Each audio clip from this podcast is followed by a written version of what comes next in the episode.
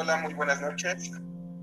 Este, el día de hoy, primero de octubre del 2020, vamos a hacer una pequeña eh, introducción acerca de, de, lo que se nos presenta hoy en día, qué factores nos perjudican y nos benefician, eh, en este caso, por el caso de la pandemia que se vive hoy en el mundo, afectando principalmente estudiantes a las instituciones educativas, tanto sociales y económicas. Y pues, para empezar, hoy vamos a presentar a la licenciada Alejandra Servil. Ella es licenciada en psicología educativa y pues vamos a escucharla. Hola, muy buenas noches, licenciada. Muy buenas noches, licenciado Juan. Bueno, yo estoy aquí para hablar sobre acerca de la comunidad Como tú nos mencionaste, la pandemia ha sido afectado, se ha afectado todo esto, en el sentido de que si de por sí es difícil dar clases en la escuela presencial en comunidad, imagínate ahora que no contamos con los recursos, con las herramientas y las personas a veces tienen muy escasos recursos que no pueden contar incluso con luz. ¿Cómo nosotros como docentes podemos trabajar para que ellos se incorporen a esto? Muchos de nuestros compañeros han adoptado por imprimir los cuadernillos así y dárselos a los alumnos que los vayan contestando, ir ciertas semanas para que recogerlos o por un grupo de WhatsApp donde se mandan las tareas pero sabemos que esto no, no todos tienen un, para un teléfono, o no todos tienen un teléfono, o solo hay un teléfono en la casa. Realmente donde te quedas consciente de decir, las tareas ya las entregan noche los niños porque papá lleva el teléfono al trabajo y no cuentan con los recursos necesarios para esto. Dime tú, compañero Juan, ¿cómo notas esto? Bueno, este, gracias por este, la palabra.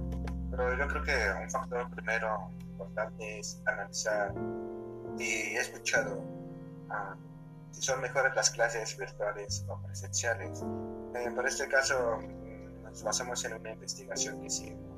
Ah, pues bueno, lo primero sería, antes de entrar nuevamente a la, educación ya presencial, es primero evaluar el cuidado de los niños, ya que es un factor muy importante y sobre todo si están en las condiciones de bioseguridad las instituciones y el cuidado para retomar actividades nuevamente. Yo creo que es un, punto fundamental antes de iniciar nuevamente con los labores educativos, tanto como el cuidado del mismo docente y a, nuestros alumnos.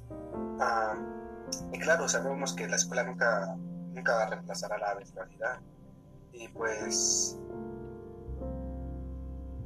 y ya que es este es algo importante ya que pues los niños se encuentren para socializar con, otros niños de su edad socialicen con otros ya que es un factor muy importante ya que pensamos que por, por medio de esta, este medio virtual no, no, no es lo mismo, no socializa lo mismo, no, no es igual.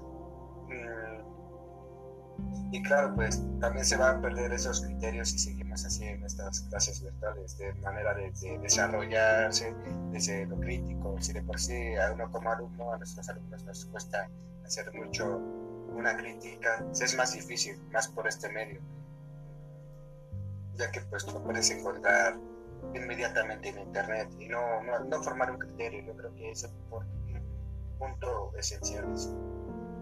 Claro, también las formas de comportamiento este, nos perjudicarían mucho por este medio, ya que no es, repito, no es la misma interacción.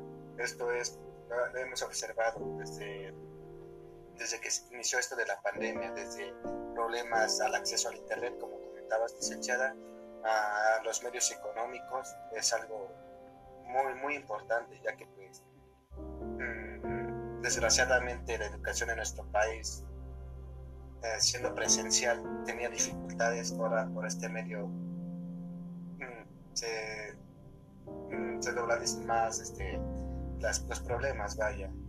Ah, y pues, y otro punto esencial que quiero retomar, licenciada, es que la la escuela no está pensada para hacerse en escenarios virtuales, ni el mismo docente estaba preparada, preparado para, para esta pandemia. ¿Cuántos no sufrimos de, de cómo le vamos a hacer, cómo va a ser el plan de estudios y, y otras cosas, desde el mismo pago de las instituciones para pagar nuestra educación? Yo creo que también nos tomó por sorpresa esto de la pandemia. y es importante que tomar también que la virtualidad ha ido interesada a formas de enseñanza y ha ido apoyando procesos, pero la escuela como escuela se ha concebido desde nuestra edad. y también un punto importante que, que vimos es asistir a clases tradicionales es aún más importante para niños que empiezan su escolaridad, ya que, como dije anteriormente, tienen que aprender a socializar y a su comportamiento. Mm, ya que pues son años de socialización más que otra cosa. Años en que los niños y su aprendizaje están más en, en exploración.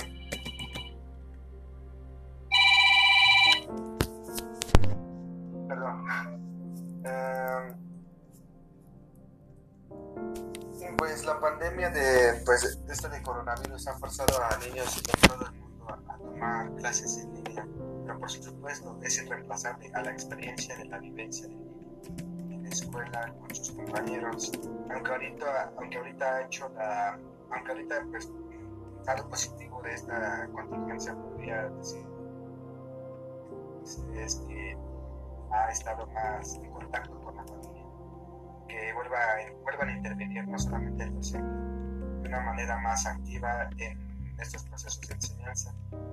Y pues claro, el papá tiene que dar el rol de maestro, pero es importante también asegurar al padre que el acompañamiento a su hijo tiene que ser, que tiene que comprender cuando el niño está cansado, cuando el niño está dispuesto a aprender, yo creo que también es un aspecto que perjudica mucho a, los padres de familia, ya que pues de 8 o 9 horas este, en una institución. No sé, ¿tú qué opinas, este, este, licenciada Alejandra? Bueno, yo voy de acuerdo contigo. Sabemos que los padres de familia no están aptos para, para darles clases a sus hijos. No en el sentido de que los padres de familia no sepan, sino en el sentido de que son padres. Si de por sí los niños los ven como autoridades, ahora una fuerte autoridad más. Un maestro es una autoridad, pero saben que deja de ser autoridad en algún momento para estar con ellos, interactuar con ellos. Pero como sabemos esto, si el niño aprende con pura autoridad, el niño se le forza su trabajo y le cuesta más trabajo aprender.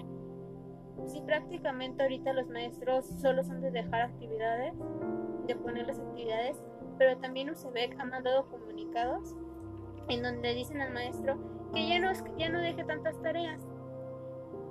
¿Por qué? Porque ya no tienen tiempo. Vamos a poner el tema, este es un punto que debo de tocar, porque sí es cierto, estamos comentando de los padres de comunidad, hay padres que se van todo el día, llegan 7 o 8 de la noche y no tienen tiempo para hacer tareas con sus hijos.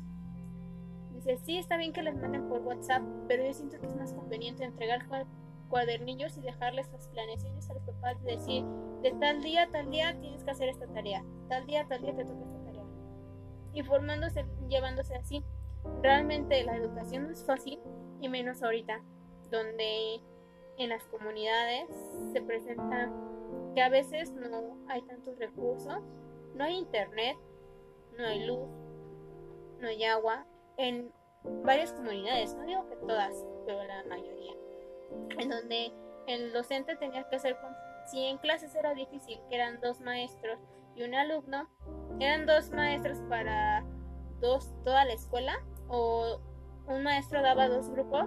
Imagínate ahora donde el maestro tiene que saber en dónde se queda, donde sabes de si tiene, si tiene los recursos para apoyar a sus alumnos. Hay maestros que sí, con mucho gusto lo hacen, pero hay maestros que les cuesta trabajo y liarse con la tecnología, donde todavía tienen conflictos con ella y no se pueden llevar a cabo. En donde lo económico que dices, muchas veces el libro de UCEBEC siento que no está preparado porque te pide herramientas que una comunidad no te los da. Sí, están regalando útiles, sí te regalan cuadernillos, pero también hay que ser conscientes que esos útiles, esos cuadernillos no están para esas comunidades, en donde te piden que agua, luz,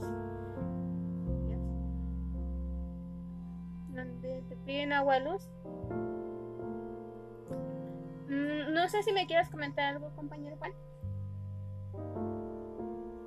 Sí, claro, este, acabas de tomar un punto importante, este, los recursos más que nada. Ah, como repito, este, no estábamos preparados para esta pandemia, ya que pues, cambió esta, la forma de, de convivir hacia otros individuos. Ah, mi pregunta es ahorita, licenciada Alejandra, ¿qué hay acerca de los niños con alguna, algún trastorno? Cómo lo manejan los papás, ya que estas instituciones privadas son públicas, donde se les daban las herramientas para estimular al individuo.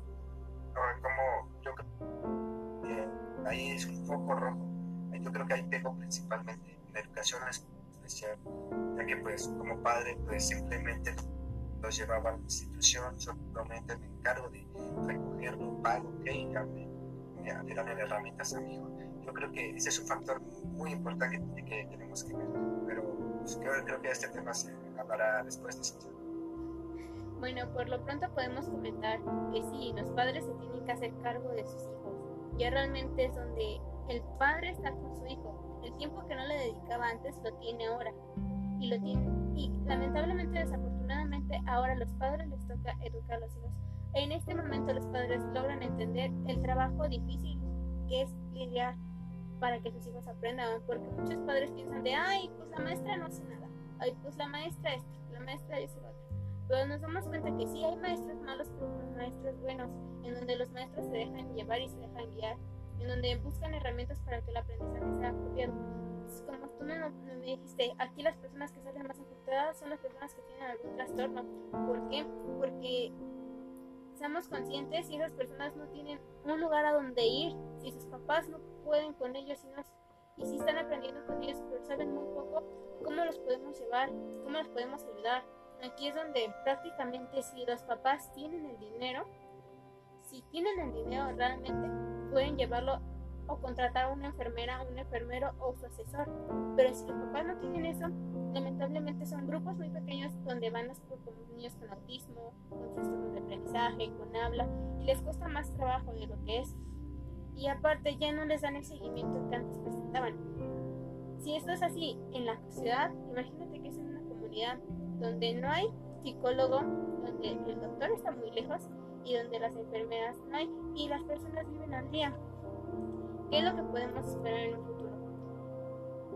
¿Tú cómo crees, licenciado Juan, que se lleva la pandemia en un futuro?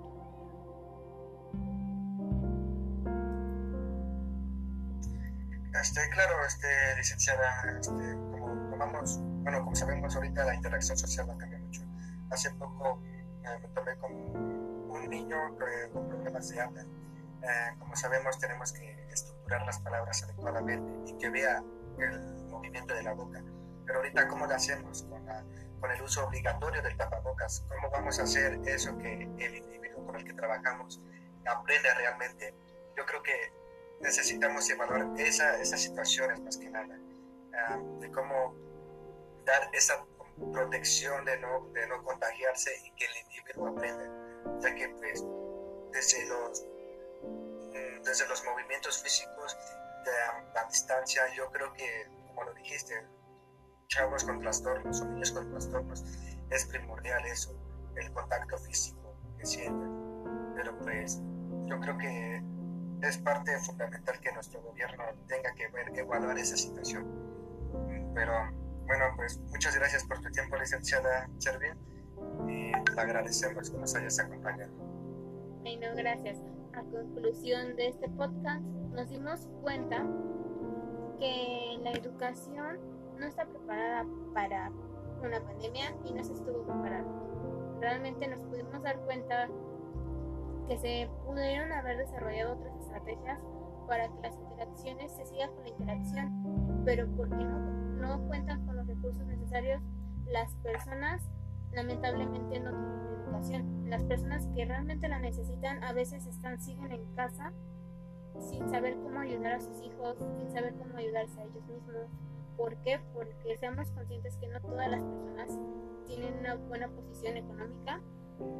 Hablando de las comunidades, que no todas las personas cuentan con los recursos para ir al psicólogo, para ir a un orientador, en donde nosotros como, como personas debemos dejar un granito de arena y ayudar a aportar como nosotros queramos y como nosotros creamos necesario. Si creemos necesario ir a las casas de nuestros alumnos para que ellos puedan aprender, cuando tengan dudas, pues hará, pero ya es de cada quien cómo lo tome en cuenta y cómo lo quiera llevar a cabo. Tú, compañero licenciado Juan, ¿cómo concluirías este podcast?